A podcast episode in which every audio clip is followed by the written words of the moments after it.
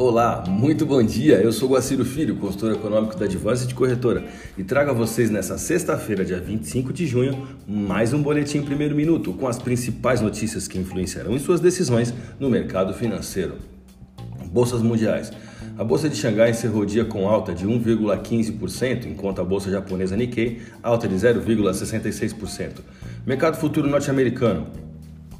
Dow Jones Futuro alta de 0,31%, S&P 500 alta de 0,13%, Nasdaq alta de 0,20%, Europa DAX queda de 0,17%.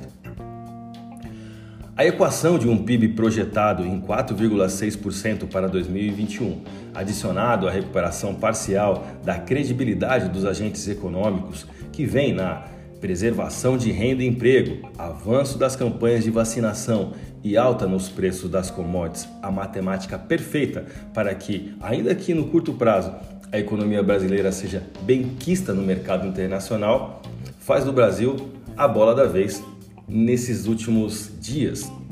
No exterior, o mercado operou no campo positivo, potencializando ainda mais o otimismo no cenário nacional, apesar do Fed estar oferecendo pontos de vista diferentes sobre por quanto tempo a inflação deve permanecer alta e sobre quando será apropriado apertar sua política monetária.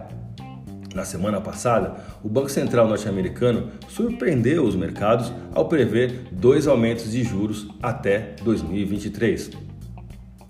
Mais do que apetite a risco, o mercado internacional tem encontrado no real brasileiro pastos verdejantes em uma divisa que já operou com a pior performance entre as moedas emergentes, desvalorizando-se 28%.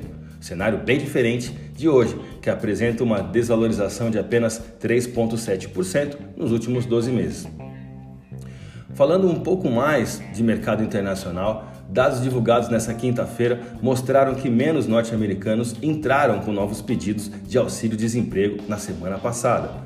Outros números revelaram que os novos pedidos de bens de capital fabricados nos Estados Unidos também caíram em maio, mas de forma inesperada, provavelmente contidos pela escassez de alguns produtos.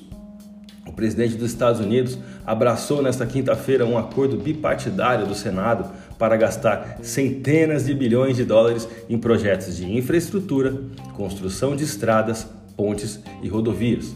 Vamos aos gráficos? Eu vou comentar sobre o dólar agora. O rompimento da barreira psicológica já é um passado superado e na sessão de ontem o dólar fechou 2% abaixo desse patamar. Agora a moeda opera com um gap de 0,9% até seu próximo objetivo de R$ 4,86 na taxa spot. A divisa norte-americana apresentou um volume de negócios no pregão do dia 24, ou seja, ontem, de 169 bilhões de reais em contratos futuros de dólar, com a moeda fechando em baixa de 1,20 e taxa spot de R$ 4,90.